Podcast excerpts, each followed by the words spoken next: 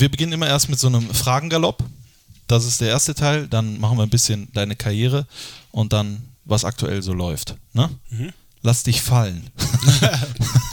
Alles gut. Sehr gut. Schon eine Ehre, hier Gast zu sein. da haben schon die ganz großen Heimeroth, ah, ja. Rainer Bohnhoff. Alle waren sie hier. Sehr gut. Das ist eine Ehre. Ich freue mich, dass es auch geklappt hat. Alles klar. Dann legen wir los. Ich kann euch sagen, Leute zu Hause, gönnt euch jetzt irgendein kühles Getränk, stellt euch das hin, denn ich verspreche euch, es wird hier geschichtsträchtig. Ihr hört den Fohlen-Podcast Und nichts weniger als das. mit Christian Straßburger. Ich pack es nicht! Einen wunderschönen guten Tag und ganz herzlich willkommen, liebe Freunde. Wir sind wieder beim Fohlen-Podcast Der Talk. Ist ja ein bisschen Zeit vergangen äh, seit dem letzten Talk. Wir haben uns kurz eine äh, Pause gegönnt, um einen Top-Gast begrüßen zu dürfen. Das hat ein bisschen gedauert. Dein Terminkalender ist voll, sage ich mal so. Herzlich willkommen, Otto Addo. Danke. Ja, äh, ich habe dich gerade schon mal äh, gefragt, Podcast, das hast du bis jetzt noch nicht, äh, den Fohlen-Podcast hast du bis jetzt noch nicht gehört, aber ansonsten äh, weißt du schon, was so ein Podcast ist, was auf dich zukommt. Ja, es ist ja eigentlich wie ein Interview, aber ähm, ja, halt, äh, man spricht halt äh, äh, sozusagen und das wird dann halt auch dann aufgezeichnet. Ne? Genau. Ist wie so eine Radiosendung. Nur wenn irgendwas Genau. ist, wenn das Telefon klingelt oder du auf Toilette musst, wir können unterbrechen. Ist gar kein Okay, Problem. alles klar. Ähm, äh, wenn du ihn gehört hättest, wüsstest du, dass wir immer mit einem Fragengalopp starten. Das sind kurze Fragen, die kannst du ausführlich beantworten, die kannst du kurz beantworten. Wir schauen einfach mal. Wir wollen ein bisschen kennenlernen, wer ist überhaupt Otto Addo. Dann äh, würde ich sagen, äh, beginnen wir mit dem Fragengalopp. Otto, du bist in Hamburg geboren und besitzt ghanaische Wurzeln. Äh, was an dir ist typisch deutsch und was an dir ist typisch ghanaisch? Puh, ähm, typisch deutsch. Ähm, klar, ich ähm, bin in Deutschland aufgewachsen, sehe natürlich dann auch oder bin dann natürlich mit den Werten auch in Deutschland aufgewachsen und ähm, in Deutschland ist schon sehr viel Disziplin. Ich bin diszipliniert, ähm, ähm, pünktlich, im Beruf schon, privat nicht immer. Ähm, ähm, und äh, ja, wie gesagt, ich bin mit den deutschen Werten und Tugenden aufgewachsen und äh, äh, bin dann halt auch, glaube ich, als Spieler auch, obwohl ich natürlich auch technisch gut war, schon auch mehr der Kämpfertyp und äh, von daher ist es schon mehr Deutsch, sag ich mal. Ähm, Ghanaisch, ähm, ja, ich liebe die ghanaische Küche, ähm, auch die Musik und ähm, Bist du so, ist ist, hast du die Lockerheit vielleicht aus Genau, Ghana? Ja. genau, genau. Vielleicht bin ich äh, ja nicht so, ähm, ja, wie soll man sagen, ich bin locker und nicht irgendwie so Verbissen oder so, verbissen ja. oder so. Das stimmt, das, äh, das ist schon mehr Ghanaisch, das stimmt. Okay, was ist eigentlich ein ghanaisches Gericht, was, man, was du gerne isst? Was ich gerne esse, ist äh, zum Beispiel ähm, Killewille heißt das, sind Kochbananen. Okay. Ähm, sehen aus wie Bananen, sind aber keine Bananen und äh, die kann man dann so, äh, ja, so braten, äh, kann man aber auch kochen, ähm, verschieden zubereiten, zubereiten und äh, schmecken ganz, ganz lecker. Muss ich mal mich umschauen in einem ghanaischen Restaurant. Kannst du eins empfehlen? Gibt es eins hier in der Nähe? Gesagt, weiß ich es nicht. Nee, Weißt du hier, nicht. Äh, in Hamburg gibt es das eine oder andere, ähm, aber hier in Düsseldorf oder beziehungsweise Gladbach habe ich bis jetzt noch kein, kein, kein Tja, kannst du ja eins eröffnen, ne? Ein kleines zweites Standbein. Ähm, Urlaub in Ghana. Was muss man dort unbedingt sehen? Ähm, ganz wichtig, denke ich mal schon, Geschichte. Also es gibt, äh, ja, die, ich glaube, die bekannteste Sklavenburg ist Elmina Castle in Cape Coast. Das muss man schon mal gesehen haben, so wie das dann damals dann so abging. Also ich bin sehr in Geschichte interessiert.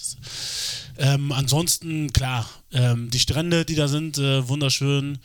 Ähm, ich finde es auch immer gut, wenn man natürlich neben den ganzen neuen Gebäuden und äh, äh, auch ähm, Ministeriengebäuden, die natürlich schön anzusehen sind, auch immer wieder gut anzusehen, wie leben die Leute oder ein Großteil der Leute, auch die Armutsviertel und so, finde ich immer interessant, einfach, dass man ähm, das sieht und dass man dann auch ähm, weiß, was man hat, wenn man hier in Deutschland ist. Okay.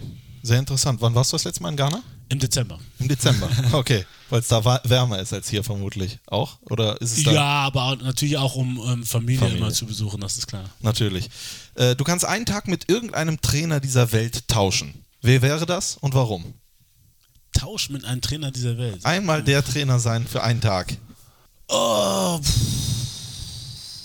ja, gut. Ähm, ja, dann vielleicht, weil Werte, natürlich würde mich interessieren, ähm, bin schon, äh, nicht Fan würde ich jetzt nicht sagen, aber ich finde den, den Fußball, den, den der FC Barcelona über die letzten 10, 20 Jahre gespielt hat, finde ich schon sehr, sehr beeindruckend und das würde mich natürlich interessieren, wie da die Abläufe sind, wie, wie da trainiert wird. Ähm, ähm, wie da auch die Gegebenheiten sind, äh, das ist natürlich ja, so eine Sache oder ein Verein, der mich sehr interessieren würde. Okay, FC Barcelona. Als Spieler knapp verpasst, den Verein. Reden wir nachher auch noch drüber. Über wen oder was kannst du gut lachen? Über wen oder was? Uh. Hm. Also ich habe so ein paar Freunde im Privatbereich, die sind sehr, sehr lustig. Ähm, ich kann aber auch über mich selbst lachen. Ähm, ja, also generell mag ich lustige Menschen um mich herum und äh, ja, also ich bin eigentlich auch eher so der lachende Typ. Okay, aber du hast keinen Comedy-Star, wo, wo du sagst, den muss ich mir mal angucken, da will ich immer hin. Das ist nichts für dich oder was? Ähm, gucke ich eigentlich selten. Ich finde es schwierig, wenn Witze so geplant sind, so ehrlich gesagt. Ist immer ein bisschen schwierig. Da, ist schwierig, mich da so zu catchen. Ähm, aber es gibt, es gibt viele gute Komödien. Mir fällt ehrlich gesagt gerade überhaupt gar keine ein. Ich bin natürlich null vorbereitet. Das ist, ist ja auch gar kein Problem. Hier kann man sich nicht drauf vorbereiten. Ja. Macht ja nicht. Der Frühling ist da. Der Sommer steht bevor. Welche Jahreszeit macht dich glücklich und warum? Ja, der Sommer natürlich, ähm, weil es warm ist, äh, weil man ähm, ja, relativ wenig Klamotten an, an sich hat. Die Leute, habe ich, werden gefühlt äh, äh, freundlicher und äh, es ist länger hell. Ähm, man kann länger draußen an der frischen Luft äh, was machen, ob das jetzt mit der Familie ist, mit den Kindern oder auch mit Freunden. Ähm, draußen irgendwo sitzen oder mal ein Eis essen und äh, das ist schon, glaube ich, für mich jetzt auf jeden Fall die, die schönste Zeit. Wo du es gerade gesagt hast, mit freundlicher. Wie ist das eigentlich der Unterschied zwischen Deutschland und Ghana? Sind die Menschen hier ein bisschen zurückhaltender und in Ghana offener oder äh, täuscht das? Wie ist das? Ähm, in Ghana sind die insgesamt, glaube ich, freundlicher. Aber es hat auch diese, diese Freundlichkeit und diese Lockerheit hat natürlich auch ganz, ganz viele Nachteile, weil man, ne, die sind natürlich nicht so diszipliniert. Die Ordnung ist da nicht so da, äh, ob das jetzt im Straßenverkehr ist oder, oder sonst wo. Ähm, deswegen, das hat alles seine, seine Vor- und Nachteile. Ähm, ähm, aber die, die, die, die Menschen sind generell natürlich entspannter. Ne? Das ist dann halt, also in Ghana, wenn man mit einem, wenn, da ist mir jemand mal mit einem Auto hinten reingefahren, so ein bisschen. Ja. Und äh, ich wollte dann die Polizei rufen, die Polizei war dann auch gerade zufällig da, hat dann kurz geguckt, ach, da ist so ein kleiner Kratzer, fahren sie beide weiter. So, ne? Und in Deutschland ist es natürlich, da wird alles aufgenommen, da wird, äh, wenn da noch so ein kleiner Kratzer ist oder was, was wird natürlich dann registriert und dann kommt der Wagen in die Werkstatt, da kommt eine riesen Rechnung und so. Das ist natürlich alles ein bisschen geordneter, aber natürlich manchmal nervt das dann auch. Ne? Das ist Klar. auch klar. Ne? Verstehe ich. Äh, was ist dein größtes Laster? Mein größtes Laster. Puh. Das ist schwierig zu sagen. Schwierig. Wir haben alle Zeit früher, früher waren es mal Gummibärchen, Ja. aber die habe ich jetzt äh, verbannt. ähm, und ähm, ja, ich weiß es ehrlich gesagt nicht. Bist du keine, kein, keine Schokolade, Cola oder sonst irgendwas? Doch, alles, doch, alles, aber ich habe das schon alles jetzt so ein bisschen reduziert. Ähm, seitdem ich Vater bin äh, und Vorbild sein muss, äh, versuche ich ähm, zumindest zu Hause auf Schokolade, Cola und so zu verzichten. Und Okay. äh, wenn ich dann irgendwo draußen mal bin, dann trinke ich schon gerne mal eine Cola, das, das stimmt, aber ja, ich, ich sehe das jetzt nicht als großes Laster. Nee, würde ich auch nicht. äh, mein bester Freund ist Otto Addo. Auf welche Eigenschaften kann ich mich immer verlassen? Ähm, dass auf mich Verlass ist, wenn man mich braucht, ähm, in guten wie in schlechten Zeiten, ähm, dass ähm, die Menschlichkeit, aber auch die Werte äh, wie, wie ähm, Loyalität, ähm, äh, Freundschaft, dass das natürlich über allen steht und unabhängig, ob man was für einen Status man hat.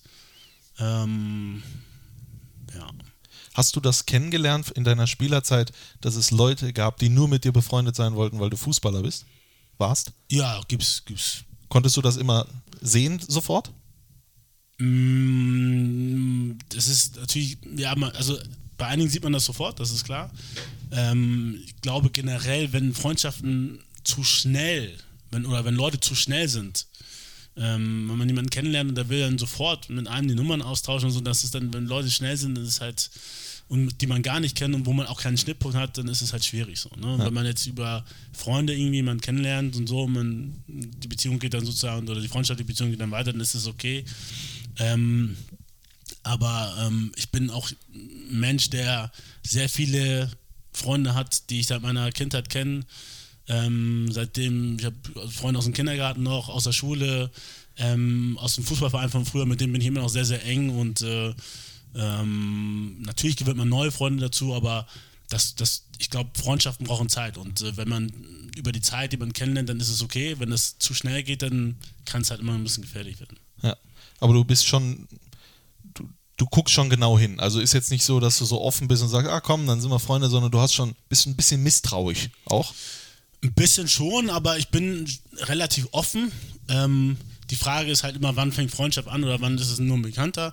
Ähm, und ich bin da relativ offen. Also ich bin jetzt kein Typ, der jetzt irgendwie total ver, verklemmt ist und ne, ich will niemanden kennenlernen. So bin ich nicht. Ja. Ich bin da schon relativ offen, wenn man äh, ja, auf die richtige Art und Weise auf mich zukommt, glaube ich, dann bin ich da total offen. Und ob sich dann eine Freundschaft entwickelt, das zeigt dann die Zeit. Ne? Es gibt immer Situationen, wo man dann sieht, oh, das ist ein Freund und das ist halt kein Freund. Und äh, meistens sieht man das dann auch eher, wenn es für einen persönlich nicht so gut läuft, wer dann wirklich die Freunde sind. Ja, das stimmt. Wir reden über deine Karriere und da gab es ja viele Verletzungen und äh, äh, auch dunkle Momente, wo man dann durchaus ge wahrscheinlich gesehen hat, wer ist an deiner Seite und wer nicht. Bin ich sehr gespannt drauf. Borussia Mönchengladbach ist für mich Ähm, ein sehr gut geführter Verein. Ähm, ich äh, hätte mir ehrlich gesagt niemals träumen lassen, dass ich hier eine Chance bekomme ähm, zu trainieren und äh, ich bin total froh, dass ich überhaupt hier darf, sein darf. Es ist, äh, war, also jetzt, wo ich hier bin, sehe ich das auch noch, dass es ein sehr, sehr guter Verein von außen. Damals war es für mich ein Verein, der für, ja, auch für Freundlichkeit, für, für guten Fußball immer stand und äh, jetzt, wo ich hier bin, ähm, fühle ich mich dann total bestätigt. Hätte sicher auch gespielt, bestimmt, oder? Bestimmt, sehr gerne. Kam aber nichts damals. Kein Angebot. ähm, ich überlege gerade, wie das war. Nee, von Gladbach hatte ich eigentlich nie ein Angebot, aber das war dann halt auch schon, also ich war in Hannover und äh, da lief es dann gut und dann hatte ich äh, mehrere Angebote. In der Zeit lief es für Gladbach, glaube ich, gerade nicht so gut und ähm, ich hatte danach dann das Angebot von Dortmund und äh, ja. War ja auch nicht schlecht. Deutscher Meister geworden unter anderem. Reden wir auch später drüber. Let's Dance ruft an und möchte Otto Addo in der nächsten Staffel dabei haben. Was sagst du?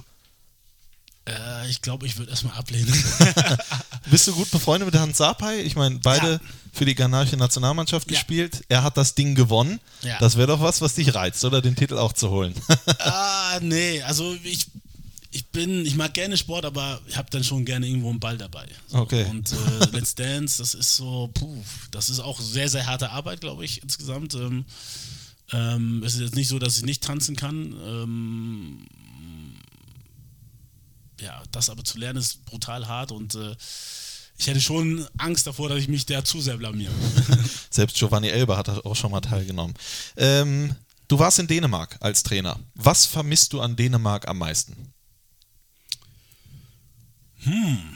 Ja, was ich da am meisten vermisse. Also, mh, man muss schon sagen, dass die, die Menschen in Dänemark äh, sehr, sehr freundlich und sehr, sehr angenehm sind. Das ist schon ein Unterschied äh, zu Deutschland. Ähm, ähm, es gibt in Dänemark auch nicht so dieses Sie, sondern das ist schon gleich immer ein Du und äh, die Leute sind sehr, sehr bodenständig. Ähm, ich kann mich an ein Sponsoring-Meeting äh, erinnern, äh, wo wir Trainer und Spieler mit, mit Sponsoren am Tisch saßen und äh, ja, wir haben dann geredet, der eine hieß Peter, der andere äh, äh, Ole und wir haben, ne, die haben sich so vorgestellt und dann später stellt sich raus, der eine ist der Chef von Apple in Dänemark und der andere ist, äh, arbeitet äh, für Ikea Dänemark, also Och. waren dann ganz, ganz, äh, ich sag mal, große Nummern und die Ja. waren total auf dem Boden geblieben und das ist schon so eine Sache, wo ich sage, Mensch, das, das ist anders als in Deutschland. Also ähm, das findet man vielleicht in Gladbach. in Hamburg wird es dann schon äh, eng. das äh, ist wohl richtig. Äh, wann hast du dich zuletzt in deinem Leben mit einer Situation überfordert gefühlt?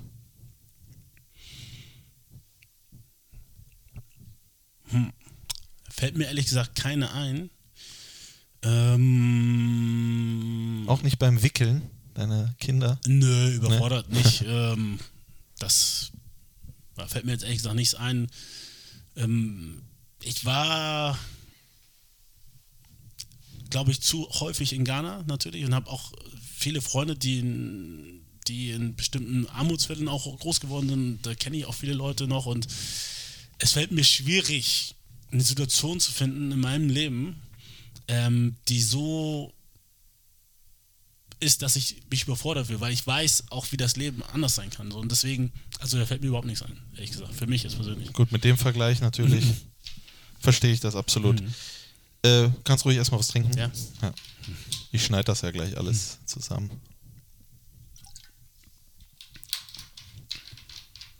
So, jetzt bin ich gespannt. Welche Serie hast du zuletzt durchgebinged?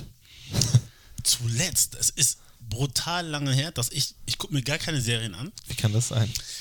Ähm, unter, ja, Klammer auf, wenn meine Frau Serien guckt, gucke ich mit. Okay. Klammer zu.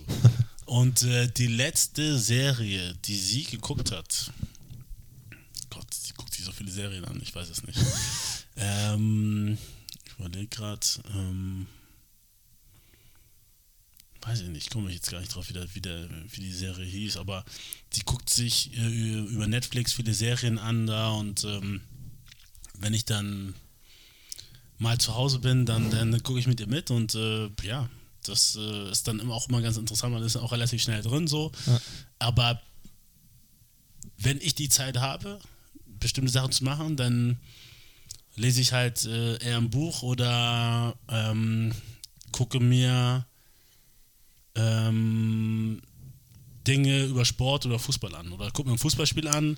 Ähm, man will sich halt auch immer irgendwie weiterbilden und weiter formen und äh, da guckt man sich die Spiele an, guckt wie wie auch Mannschaften auf höchstem Niveau, wie sie stehen, was sie machen, was sie vielleicht ändern.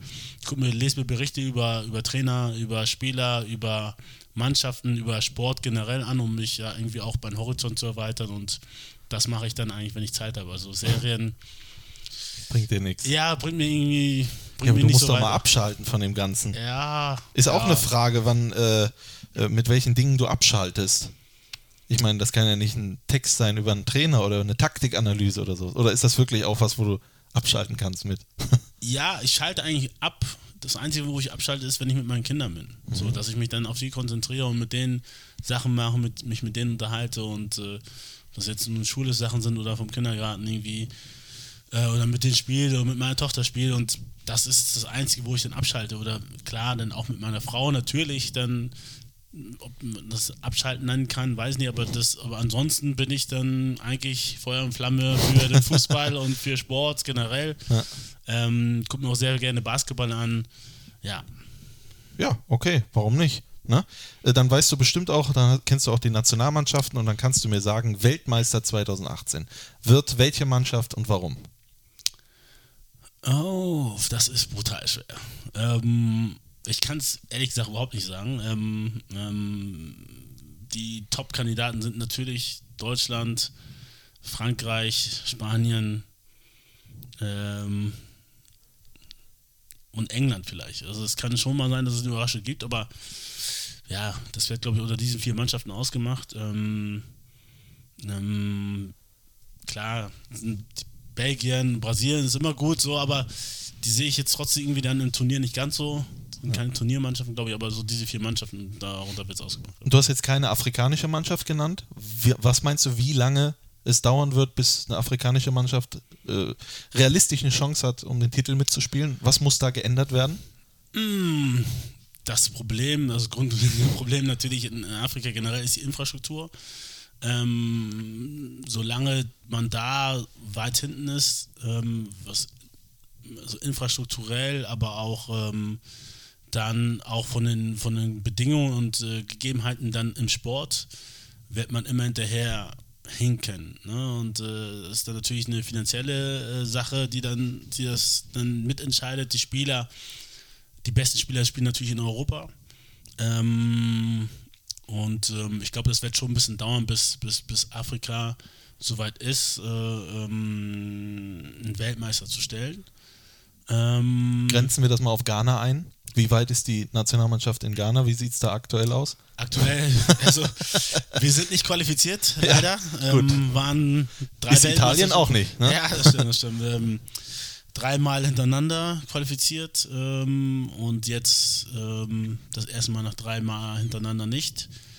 Ähm, das ist natürlich sehr schade. Das Land ist aber im Aufstreben, äh, am Aufstreben und ähm, ich hoffe mal schon, dass man, dass es äh, irgendeine afrikanische Mannschaft jetzt äh, vielleicht zumindest mal ins Halbfinale mal schafft. Äh, und ähm, ich glaube, wenn Südafrika war natürlich eine Ausnahme, aber wenn jetzt, wenn es, wenn es irgendwann mal so weit ist, dass Afrika oder ein afrikanisches Land oder Ghana mal so weit ist, eine WM auszutragen, dann erhöht das dann nochmal die Chance. Dann vielleicht auch mit dem Nationaltrainer Otto Addo. Wer weiß das? Wer weiß das schon genau. Ganz anderes Thema. Wann hast du das letzte Mal geweint und warum? Uh. Das letzte Mal geweint. Warum? Mm, oh, ja. Ähm, es war auf einer Beerdigung. Ähm, das letzte Mal. Und das war ähm, Ende letzten Jahres.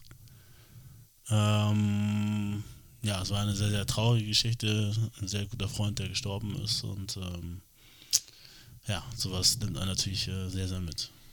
Das kann ich verstehen. Möchte auch gar nicht irgendwie weiter nachfragen. Danke dir aber für die ehrliche Antwort. Ähm, Facebook, Instagram, Twitter, Social Media. Ist das was für dich?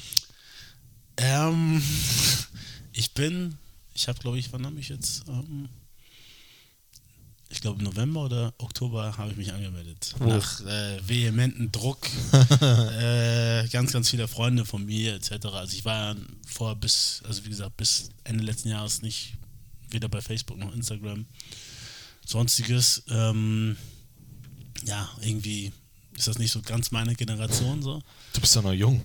Ja, so jung auch dich. nicht, aber es ist halt, die Zeit hat sich geändert so ein bisschen und ähm, klar, es ist irgendwo auch eine Plattform, sich zu präsentieren.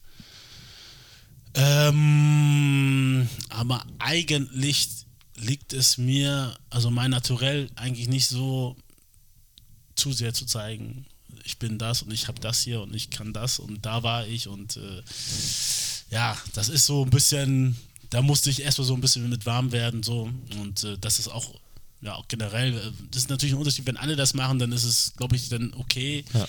aber ansonsten bin ich jetzt nicht so der Lautsprecher, äh, was ich alles so Tolles gemacht habe und was ich so toll kann und ja. Muss ja nicht. Muss ja nicht. Ähm, du hast die Möglichkeit, ein Spiel deiner Fußballerkarriere noch einmal zu spielen. Welches wäre es und warum genau dieses? Ähm, klar wäre das äh, UEFA Cup Finale Dortmund gegen Feyenoord. In Rotterdam? In Rotterdam haben wir verloren. Und das Spiel würde ich gerne nochmal spielen, äh, auch mit allen Beteiligten, wenn wir das ein bisschen anders angegangen wären. Und wir haben dann leider auch nochmal eine gelb-rote oder eine rote Ich glaube, es war noch eine rote. War's rote- Wörns? Nee, Cola. Nee, Cola Cola war's. hat, äh, Der Kokser, Ja, ja. genau. Und dann Ja. wurde es natürlich richtig Da schwierig. wurde es schwierig. Das Genau. stimmt. Ich erinnere mich, ich habe das Spiel gesehen.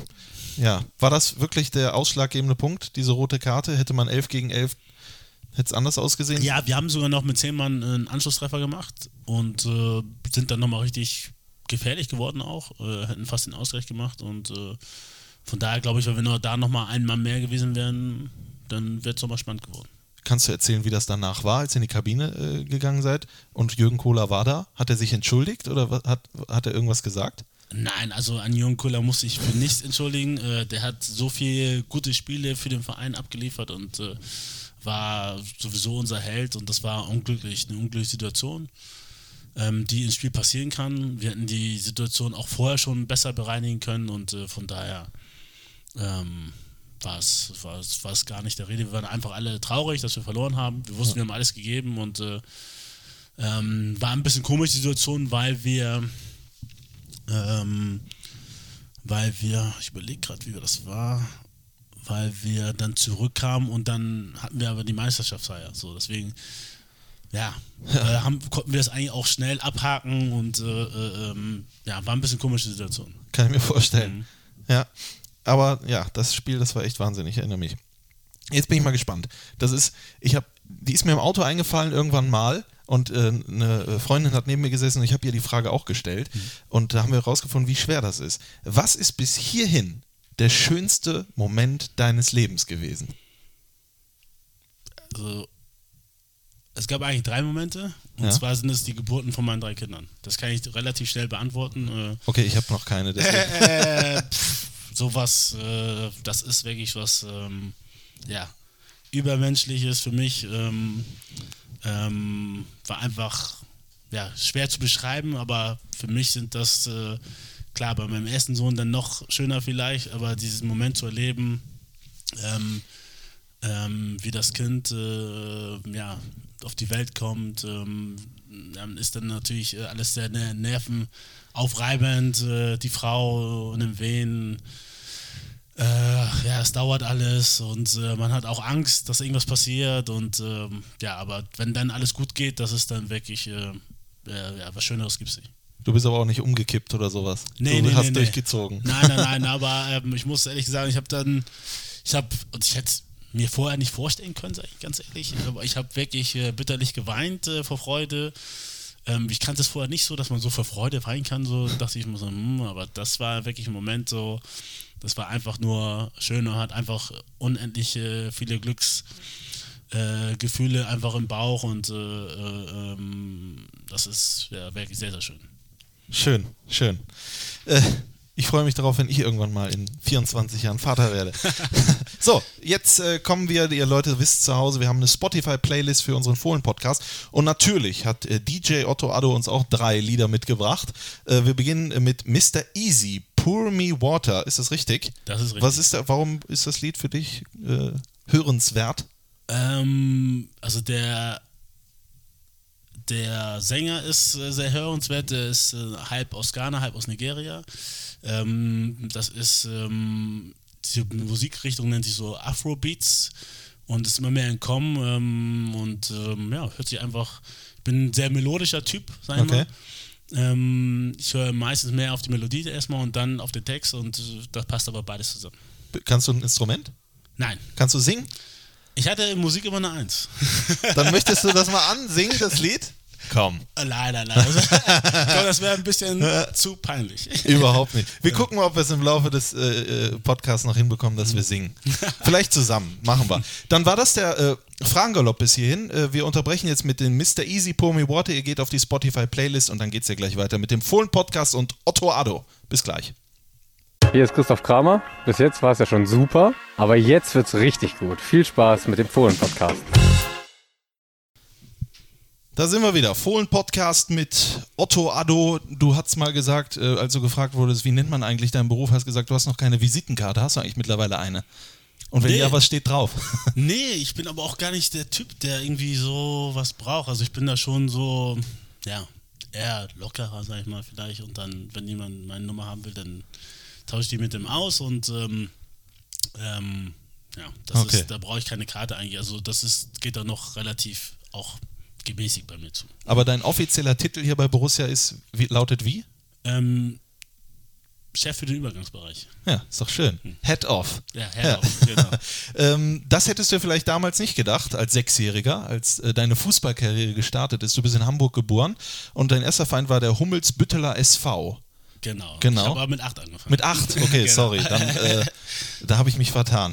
Gar kein Problem. ähm, ich frage immer meine Gäste, die auch Fußball gespielt haben, äh, ob du von Anfang an wusstest, ich will Profi werden oder ob es erstmal so ein bisschen äh, Spaß war, ein bisschen Kicken mit den Freunden. Wann kam diese Sache, ich will in die Bundesliga, ich will Profi-Fußball? Es ist schwierig bei mir. Ich habe ähm, sehr gerne Fußball gespielt. Immer Fußball gespielt, jeden Tag. Ähm, auch dann zwei, dreimal am Tag. Ob es jetzt nun in der Schule, nach der Schule, äh, im Training war, aber nach dem Training dann nochmal mit den Jungs zu Hause. Also, ähm, aber ich war jetzt nie so der Typ, der jetzt gesagt hat, ich will unbedingt Fußballprofi werden. Also ich, ich war immer auch dann realistisch genug, um zu sagen, Mensch, es kann auch vieles schief gehen. Deswegen, das hat meine Mutter mir dann auch mal wieder eingepredigt und ähm, deswegen habe ich dann auch meinen, meinen Schulabschluss gemacht, ähm, ähm, hatte angefangen zu studieren und äh, wo dann das Angebot von Hannover 96 kam, ähm, die dann von der zweiten in die dritte Liga abgestiegen sind, ähm, da habe ich dann zum ersten Mal gedacht, okay, Mensch, okay, du kannst es schaffen. Jetzt, wenn du jetzt mit dem Verein durchstartest und ihr, wir schaffen vielleicht einen Aufstieg, dann, dann, dann bist du Profi. Und dann habe ich gesehen, okay, es ist jetzt gar nicht mal so weit. Aber würdest du, also würdest du vielleicht sagen, du warst kein großes Talent? Oder was? Doch, doch, ich war schon sehr talentiert. Ich war halt körperlich sehr, sehr schwach, ähm, sehr dünn. Und bis ich 17 war, war ich auch immer einer der kleinsten in, in der Mannschaft. Und dann kam auch immer so ein, so ein Schub. Ähm, ich, ich war nur vom, ich glaube, vom Kopf her einfach so, dass ich wusste, die Chance ist einfach gering. Ich wusste, dass ich gut bin. Ich habe dann auch in der Hamburger Auswahl gespielt und äh, ähm, ja, war dann mal im erweiterten Kader für, für den DFB und deswegen war schon gut, aber ja, das war jetzt nicht so, dass ich jetzt so der, der Mann war, äh, um den sich ganz Deutschland jetzt gerissen hatte. Und das, ich wusste einfach, das wird schwierig und ich musste einen anderen Weg auch parat haben und ähm, das, ich war jetzt nicht so, dass ich jetzt alles auf eine Karte gesetzt habe und ich will unbedingt Prof- Profi werden, sondern ich hatte auch ganz, ganz viele andere Sachen im Kopf. Okay, rückblickend war das richtig oder hättest du es gerne anders gemacht? Nee, ich glaube, es war richtig. Ähm, das auf der anderen Seite hat mir geholfen, auch ich war sowieso ein lockerer Typ oder auch locker zu bleiben und cool zu bleiben auf, auf dem Feld. Ähm, und selbst wenn es dann vor 20, 30 oder später vor 80.000 war, dass ich dann die nötige Ruhe habe und äh, äh, mein Ding gemacht habe. Und ähm, meine Stärke war das Dribbling, das 1 gegen 1, da braucht man schon Mut und muss man auch risikofreudig sein und das konnte ich. Ich habe mich auch nicht verrückt machen lassen, wenn ich meinen Ball verloren habe. Dann bin ich dann versucht, äh, so schnell wie möglich wieder hinterher zu gehen ähm, und äh, den Fehler wieder auszubügeln. Ja, das ist eine gute Eigenschaft. Äh, Du bist aus Hamburg, das heißt, du warst auch so talentiert, dass der HSV dich gescoutet hat und dich geholt hat, aber nicht lange. Äh, Hast du dort, ich glaube, 91, 92. Warum hat es da nicht geklappt in den jungen Jahren? Ähm, ja, ich, ich war, wie gesagt, dann beim HSV. Ähm, ist immer schwierig. Ich habe man, den damaligen Trainer Rudi Karus habe ich, den habe ich vor, weiß nicht, 15 Jahren oder so nochmal getroffen und da hat er sich entschuldigt, Mensch Otto, dass ich dich damals nicht genommen habe so. Aber ich war, ich war halt auch körperlich nicht so weit. Ich war ein guter Fußballer, aber Durchsetzungsvermögen war jetzt nicht top, sag ich mal. Mit ein bisschen Fantasie hätte man das sehen können, aber man hat ja auch immer, als Trainer sehe ich das ja auch von der anderen Seite, es ist, man hat einen gewissen Druck, man, viele sehen Sachen von verschiedenen Sichtweisen und ähm, da muss es halt passen. Und im Endeffekt war es vielleicht dann halt trotzdem der richtige Weg für mich, dass ich dann vom HSV weg bin und mh, über einen anderen Weg dann äh, den Weg ins Profigeschäft geschafft habe. Und äh, von daher bin ich da auch nicht irgendwie böse, dass ich da den Durchbruch nicht geschafft habe. Aber du bist einer der vielen Hamburger Talente, die es nicht beim HSV äh, schaffen oder geschafft haben. Das muss da irgendwelche Gründe haben. Ich meine, du warst ja auch noch mal als U19-Coach beim HSV, ist doch richtig, ne? Ja, das ist Und richtig. warst auch mal Interimstrainer in der Bundesliga. Ich glaube, eine Niederlage und ein Sieg ist so. Ja. Äh, äh, was stimmt denn da nicht? Es ist immer schwierig zu, zu beurteilen. Ähm, ich glaube, man muss ein, natürlich akzeptieren, dass andere Menschen oder auch Verantwortliche dann in den Positionen andere Ideen haben und andere Meinungen haben und äh, ähm, die machen halt auch Fehler vielleicht und äh, ja, das ist dann halt so. Und jeder sieht nicht alles. Man hat, es geht dann auch immer so ein bisschen um Philosophie, wie weit ist man als Spieler oder als Trainer kann man sich mit der Philosophie, die dann gerade da, dort zutage liegt, identifizieren und äh, vielleicht hat es da nicht ganz gepasst. Ich weiß es nicht. Ähm, da müsste man die Verantwortlichen fragen, aber ähm, wie gesagt, ich bin froh, dass es vielleicht dann so gekommen ist und ich dann jetzt hier bin. Und äh, ähm, Definitiv. ähm, ja. Die, die, die Frage muss ich dann irgendwie an Hamburg weitergeben. Wir, wir werden mal anrufen. Äh, gehen wir nochmal zurück. Du hast gerade schon Hannover 96 äh, angesprochen, aber äh, VfL 93 Hamburg, mit denen warst du, glaube ich, Oberliga und bist dann aufgestiegen in Regionalliga. War, war das wichtiger für, den, für deine Karriere oder war das äh, Hannover-Ding schon wichtiger für deinen Weg? Also ist schwierig, da Abstufungen zu machen. Es ist beides wichtig gewesen. Ähm, VfL 93 war auch wichtig. Das war so der erste Step für mich. Die Oberliga war damals sozusagen auch die dritte Liga oder und das wurde dann umgefahren in die Regionalliga.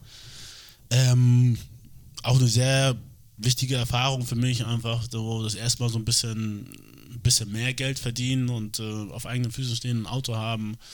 Äh, mit 18 war ich dann da und ähm, ja, war eine gute Erfahrung für mich, äh, langsam irgendwo hineinzuwachsen, habe dann aber auch gleich äh, Fuß gefasst und von Anfang an gespielt und ähm, gut gespielt, aber trotzdem war es dann auch so, dass es dann nicht gleich, ähm, dass es nicht gleich irgendwie von der Oberliga dann oder von der Regionalliga dann irgendwo im Profibereich kam. Ich war immer mal hier und da im Gespräch, aber es hat ein bisschen gedauert und ähm, da muss man geduldig sein. Du äh, bist dann äh, zu Hannover 96 gegangen und nach zwei Jahren seid ihr in die zweite Liga aufgestiegen. Du hast in, ähm, glaube ich, 90, 91 Spielen, hast du 20 Tore gemacht. Ist das richtig? Kannst du dich daran überhaupt noch erinnern? Ich habe es nachgelesen. Achso, ja, du, ich weiß es nicht, kann sein, ja, ja. 20 Türchen erzielt, Mhm. also hast du auch äh, Anteil gehabt am Aufstieg mit Hannover 96. Hast du gemerkt in dieser Zeit, dass du dich auch ein bisschen als Profi verändert äh, hast? Äh, was, was war da so das Ausschlaggebende, dass du gesagt hast, jetzt reicht es auch für ganz oben? Nee, bei Hannover war es schon so, dass ich von ersten Tag an auch dann dran geglaubt habe, ich habe da mein Studium ad acta gelegt oder zur Seite gelegt und wir waren dann Vollprofis Was hast in, du studiert, in der kurz? Regionalliga Sport. Sport, okay. Ähm, in der Regionalliga. Ja. Ähm, und ja, ähm, da war für mich klar, das können wir schaffen, weil wir waren dann auch von Anfang an Tabellenführer und äh, haben guten Fußball gespielt und ähm, unter professionellen Bedingungen einfach auch trainiert und äh, da war mir schon klar, okay, der Weg ist jetzt gar nicht so weit. Ähm, ich war damit Leistungsträger, habe äh, neben meinen 20 Toren, glaube ich, ähm, mindestens die Hälfte vorbereitet. Jetzt kommen auf einmal die, Toren, jetzt kommen die Daten wieder in den genau. Kopf. Ne? Nee, genau. ne. Ich war mehr der Vorlagengeber. Also Schießen Ja. war ich, Im Schießen war ich immer schlecht, aber ich konnte, ich habe sehr, sehr viele Tore vorbereitet und äh, da habe ich natürlich schon gesehen, dass ich auch dann ja, interessant wurde für andere, für andere Clubs und äh, ja. 17. September z- äh, 1999. Weißt du, was du da gemacht hast? 17. September September 1999. 99 bin ich nach Dortmund, das weiß ich. Und am 7. Sep- das 17. September, das weiß ich nicht. Also wenn, äh, wenn ich das richtig recherchiert habe, dann hast du da das erste Mal gegen 1860 München dein erstes Bundesligaspiel gemacht. okay, stimmt, das, das kommt hin. Ja, stimmt. Kannst du dich daran noch erinnern? Ja, kann ich. Und was war das? Ich meine, du hast ja gerade gesagt, es war nie jetzt wirklich so ein Traum wie bei vielen anderen. Aber was ha- hat sich da irgendwas erfüllt? Hast du irgendwas? Man soll nicht nach Gefühlen fragen äh, im, im Journalismus, aber ich muss es. Also was, was hast du für Erinnerungen daran an diesen Tag? Ähm, ich kann mich noch sehr gut dran erinnern. Ja. Ähm, ich bin nach Dortmund gegangen. Ähm, und ja, das wird jetzt so ein bisschen. Ja. Eigenlob stinkt natürlich so ein bisschen, Da- das ist klar, aber ich habe wirklich zwei Monate überragend trainiert. so wie jeder Spieler, ne? Wie jeder Spieler das sagt und denkt. Ähm, habe aber keinen Einsatz bekommen. Und es war mir, es war natürlich also eine Wahnsinnsmannschaft. Ne? Also äh, wir hatten, da waren nur Nationalspieler, wir hatten mit ähm, Kohler und Reuter und Wörns und Heiko Herrlich und äh, äh, Andreas Möller, also es waren Topspieler, was natürlich auch schwierig dann war für mich. Ähm, Wer war eigentlich der Trainer? Ich habe es hier irgendwo stehen, aber Skibbe, Skibbe. Okay. genau. Und das war brutal schwer. Da konnte ich den Trainer auch natürlich verstehen. Wir hatten eine gute Mannschaft, wir haben gut gespielt und äh, trotzdem war das natürlich so, man hat gefühlt die ganze Zeit super trainiert. Es wurde dann auch attestiert von den Mitspielern, aber man hat nie einen Einsatz bekommen. Und dann gegen 60 München wurde ich eingewechselt, glaube ich. Ja. Ähm, und habe auf jeden Fall, wie so häufig, ich glaube, zwei Vorlagen gemacht. Kann ich nochmal nachgucken. Ja, zwei Vorlagen Ja. zum 4-1. Wir haben 4-1 gewonnen, das Ja, weiß ich. ja. Und ich habe zwei Vorlagen gemacht und das war natürlich ein super Einstand für mich. Bin, glaube ich, im Stand, beim Stand vom 1-1 oder 2-1 bin ich reingekommen und habe zwei Vorlagen gemacht, das weiß ich noch. Das war nicht, 30 Minuten oder so und hatte dann aber auch super 10 dann und, ähm, und seitdem war ich dann so drin, so, ne? weil das eine Option war. Habe natürlich nicht immer von Anfang an gespielt in, ähm, in der Anfangszeit, aber danach war ich dann, nach und nach war ich dann, wo ich dann zum Stammspieler. Der Stern Otto Addo ging auf. Was ich dann beim Lesen äh, herausgefunden habe, ich meine 99, 2000, wenn ich da an die Nationalmannschaft denke, deutsche Nationalmannschaft, da war ja nichts. Also EM 2000 war ja das Ausscheiden in der Vorrunde. Äh, das heißt, man war ja auf der Suche nach guten Spielern. Gab es nie die Anfrage an Otto Addo, hör mal, möchtest du nicht für die deutsche Fußballnationalmannschaft spielen? Ähm, nee, aber ich hatte mich auch schon frühzeitig für Ghana entschieden. Also ich war bei Hannover in der zweiten Liga und ich glaube, außer Lukas Podolski, glaube ich, gibt es, glaube ich, keinen Spieler, der in der zweiten Liga gespielt hat und trotzdem Nationalspieler war. Ja. Ähm, und da war mir aber schon klar, dass ich für Ghana spielen will. Warum? weil ich, obwohl ich hier geboren bin, aufgewachsen bin äh, und Deutsch natürlich die Sprache ist, die ich am besten spreche, habe ich mich nie als Deutscher gefühlt. Aufgrund meiner Hautfarbe natürlich. Und man sieht sich dann immer natürlich so am Ende so ein bisschen, wie man von anderen gesehen wird. So. Und äh, da habe ich für mich entschieden, ich kann nicht äh, für ein Land spielen, wo ich, keine Ahnung, wo ich äh, als Jugendlicher verfolgt wurde, wo Leute mir, mich äh, schlagen wollten aufgrund meiner Hautfarbe, wo ich ganz ja, komische Erfahrungen gemacht habe, sag ich mal. Okay. Ähm, da konnte ich mich überhaupt nicht mit identifizieren. So war das damals bei ja, dir. so war das damals bei mir. Ja. Das ist jetzt aber echt, äh, das hätte ich jetzt nicht gedacht. Das ist natürlich krass, hat sich das aber mittlerweile diese Denkweise verändert? Total. Ja? Total. Also jetzt bin ich dann auch ein bisschen weiter und älter und äh, ich fand's äh, auch super dann, dass ich da mitbekommen konnte, als Gerald Asamoah sich für, für Deutschland entschieden hatte. Ich war noch, ähm, er war noch mit mir in Ghana beim ersten Länderspiel, das war aber nur ein Freundschaftsspiel, deswegen Okay. war er da noch nicht fest. Fand ich das super und ich war sehr, sehr skeptisch, dass Gerald sich dann für, für Deutschland entschieden hat, aber ich fand super, was Gerald mit dieser Entscheidung auch bewirkt hat. Ne, Und es war schon so, dass, dass äh, Leute, die man gar nicht kannte, ähm, dann auf einmal auf einen Zug, mehr auf einen Zug kamen. Dieser Fuß, also Fußball kann einfach so Leute zusammenbringen. Das ist einfach super und äh, der Gerald ist das beste Beispiel, weil man hat dann gemerkt, als er nach, äh, sich für Deutschland entschieden hat und für Deutschland gespielt hat, wie Leute, auch gerade während Weltmeisterschaften, auf einen Zug kommen und sagen, Mensch, hier, Gerald Asamoah aus Ghana, bist du auch aus Ghana und super und äh, dieses, ähm, was man da bewerten kann, ne? dass die Leute einfach auch ihren Horizont erweitern, dass man vielleicht eine, dunkelhäutig sein kann, aber trotzdem Deutscher. Ja. Ähm, ähm, dass man, dass man, also er hat da viel, viel beigetragen, glaube ich, mit dieser Entscheidung auch, dass ähm, sich Leute, die hier die, die Wurzeln aus Ghana haben, sich hier noch besser integrieren können, dass die Deutschen auch äh, äh, ähm, oder viele Deutsche dann auch ähm, die auch Ghana mehr besser akzeptieren und äh, er hat da viel, viel zu beitragen. Das kann man im Fußball, mit dem Fußball erreichen. Äh, ähm, wie gesagt, in meiner Zeit, wo ich Jugendlicher war, da äh, waren halt andere Zeiten, da wurden halt auch Asylantenheime auch in Hamburg angezündet. Ähm, ich äh, bin auf dem Weg zum Training, nach dem Training sehr häufig äh, von Skinhead-Gruppen verfolgt worden, etc. Und das waren halt andere Zeiten so. Ne? Und ähm, ja wie, wie bist du denn damit klargekommen? Also mit solchen Angriffen? Ja, also ich bin. Also ich wollte Fußball spielen.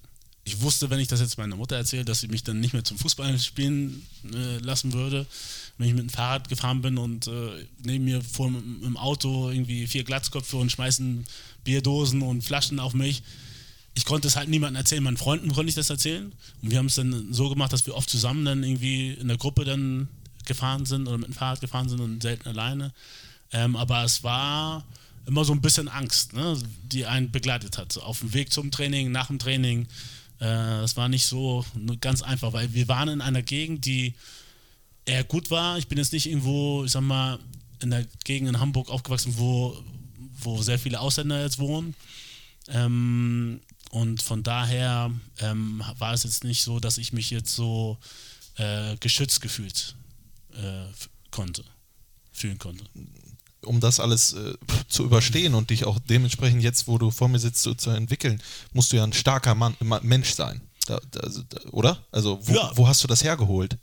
ich glaube schon von meiner Mutter, die mir sehr viel einfach äh, mitgegeben hat auf dem Weg. Und äh, ich hatte natürlich immer sehr viele gute Freunde, mit denen ich heute auch noch äh, befreundet bin, ähm, wo man sich natürlich äh, auch Halt geholt hat. Ähm, ähm, aber man, ja, ich war jünger und ich habe natürlich auch immer ein bisschen Angst manchmal gehabt, aber ähm, ich wollte schon meinen Weg gehen und äh, äh, war da auch schon vom Kopf her relativ stark, dass ich mich nicht durch sowas äh, runterziehen lasse oder beeindrucken lasse. Ich kann mir vorstellen, du hast das Land wahrscheinlich auch irgendwie gehasst. Nein, dafür kann ich natürlich auch viel zu viele Menschen, mit denen ich äh, Deutsche, mit denen ich mich sehr gut verstehe, die sehr viel für mich, für meine Familie getan haben, die uns geholfen haben, unterstützt haben. Ähm, deswegen kann ich nicht sagen, dass es Land hast, aber ich habe mich halt selber nicht als Deutscher gesehen. Weil, wie gesagt, Freunde von mir, die blonde Haare hatten, denen ist sowas nicht passiert. So, ne? Und äh, ähm, das ist dann nur den, den, den, den ausländisch aussehenden Freunden passiert. Und äh, von daher konnte ich mich jetzt auch nicht so als Deutscher sehen. Ich habe mal einen Film gesehen und äh, da ging es auch um sowas und da hat der Junge, der auch äh, dunkelhäutig gewesen ist, äh, dann irgendwann mal gefragt, warum kann ich nicht weiß sein? Hast du dir, gibt, gibt es solche Fragen auch in der Realität? Hast du dir gedacht, warum muss ich denn afrikanische Wurzeln haben? Warum kann ich denn nicht so sein? Oder warst du immer derjenige, der schlau gedacht hat, dass es nicht an dir liegt? Nein, nein, natürlich, natürlich. Also ich war zum Glück auch von meiner Erziehung, ich war häufig in Ghana und äh, äh, also die Frage hat sich mir nie gestellt. ich bin froh, dass ich so aussehe, wie ich aussehe und äh, ähm, die Frage halt immer äh, war, also ich habe versucht verstehen, zu verstehen, warum man so denken kann. So, und ich kann es aber bis heute nicht verstehen. Ähm, ich glaube, sowas ist einfach, wenn man so denkt, ist es einfach ähm, und es sind auch intelligente Menschen manchmal, die, also in Anführungsstrichen intelligente Menschen, äh, die, äh, die eigentlich viel wissen, die dann trotzdem so denken. Ähm, aber ähm, wenn man, ja, sag mal, eine soziale Intelligenz hat, ähm, kann man nicht so denken. So, und äh, äh, ähm, wenn ich überlege, dass ich damals auch 13, 14 Jahre alt war und äh, äh, Leute, die schon Führerschein haben, so mit, also ich war ja noch ein Kind, äh, solche Sachen zu machen oder zu versuchen oder Freunde von mir wurden auch verprügelt. Also das ist schon, da muss man ähm, irgendwo eine Störung haben. Aber im Großen und Ganzen hat dich das auch dazu gebracht, dass du Aufklärungsarbeit leistest. Genau, genau, genau. Also da versuche ich natürlich immer zu unterstützen, wenn da Projekte sind etc. Äh, und ich angesprochen werde. Also es gab viele, ob das jetzt von der äh, von UNICEF oder von ganz, ganz vielen Organisationen in, in Deutschland, äh, die gegen Rassismus ähm, Aktionen machen dann, und ich helfen kann, helfe ich natürlich immer gerne mit. Ähm, ich wollte, was wollte ich jetzt sagen? Entschuldigung, mich nimmt das ein bisschen mit, um ehrlich zu sein. Die Welt wächst insgesamt immer mehr zusammen, ähm, auch durchs Internet, das hat seine Vor- und Nachteile. Ähm, aber ich glaube schon, dass ähm, wenn man das vergleicht vor vor 20, 30 Jahren generell, was auf der Welt äh, los war, ähm, glaube ich schon, dass es äh, immer mehr in einen äh, zusammengeht. Ähm, äh, und ähm, da sind alle Länder irgendwo von betroffen. Ich meine, in Amerika äh, äh, gab es Rassentrennung auch bis in den 60er, 70er Jahren. Südafrika war, ist auch nicht ganz so lange her. Damit bin ich noch groß geworden, dass dass äh, Nelson Mandela da in seinem eigenen Land im Gefängnis war. Ähm, und es hat, haben sich sehr, sehr viele Sachen geändert, positiv geändert. Und natürlich, leider Gottes, gibt es halt immer noch ähm, Sachen, die sich nicht geändert haben bei einigen Leuten. Ähm, aber ich glaube, insgesamt äh, geht man auf Sicht, wenn man jetzt wirklich 20, 30, 40 Jahre guckt, geht man in, in eine richtige Richtung, was das angeht. Um das abzuschließen, nochmal die Frage zu äh, Gerald Asamoah, als du dann das gesehen hast, was er macht und wie gut das läuft, hättest, hast du dich dann schon mal gefragt, vielleicht hätte ich das lieber auch machen sollen. Ich hätte mich äh, entscheiden sollen für die deutsche Nationalmannschaft, um eben dieserjenige zu sein, der Türen für andere öffnet, wie es dann am Ende Gerald Asamoah gemacht hat? Mm, darüber habe ich mir nachgedacht. Also es wäre, wär, auf der einen Seite wäre es super gewesen, das stimmt. Ja. Ähm, auf der anderen Seite sind so viele gute und schöne Momente, die ich äh, in Ghana und auch mit der Nationalmannschaft erlebt habe, die ich auch nicht missen möchte. Zum Beispiel? ja, das ist, es ist. Es Afrika Cup hast du, glaube ich, auch ein Tor gemacht. Mal, ne? Ja, ja. Ähm, es ist einfach eine andere Atmosphäre. Ja. Also ich, ich bin aufgewachsen in Deutschland mit, mit einem Fußball, wo man wo eine halbe Stunde vorm Spiel keiner was sagen darf und voll konzentriert. Und, und dann kommst du nach Ghana und äh, ähm, da wird Musik gespielt. Da tanzen alle, da machen alle, äh, ja, der eine spielt ein Instrument, das ist laut, es wird gesungen, alle zusammen. Und mit den Liedern gehen wir raus aufs Spielfeld und motivieren uns so und gehen raus. Also es war einfach für mich einfach ähm, super, diese Kultur noch näher und noch besser und auch in diesem Bereich kennenzulernen. Und das, äh, das ist, dass man einfach auch offen ist für verschiedene, für andere Sichtweisen, für andere Ideen und andere Möglichkeiten und, äh, und nicht nur vielleicht eine kennenlernen und sagt, okay, das nur so geht das. Ne? Es geht halt auch anders. Ganz interessant. Dankeschön für deine Offenheit. Lass uns gucken, dass wir nochmal zum Fußball ja. kommen. Äh, du bist nämlich auch 2002 deutscher Meister geworden mit Borussia Dortmund. Ich erinnere mich an diese aufgebaute äh, Meister, was Bühne, ja, mhm. als äh, wer war Kapitän? Kapitän war, war es noch Reuter? Ja, der, die, der die. Schale bekommen Ja, hat, glaube ich, ja. Genau. Das Spiel hat Legen, getroffen. legendär äh, bis hierhin. Aber wie war das mit der Mannschaft, mit dieser überragenden Mannschaft damals deutscher Meister zu werden? Ja, es war ein super Gefühl. Wir haben es äh, zwei, äh, ja, zwei Spieltage vor Schluss dann nochmal gedreht gehabt, hatten dann nochmal die Chance und Eigentlich war Leverkusen ja genau, Meister. Genau, Ja. genau. Die können das ja leider nicht irgendwie.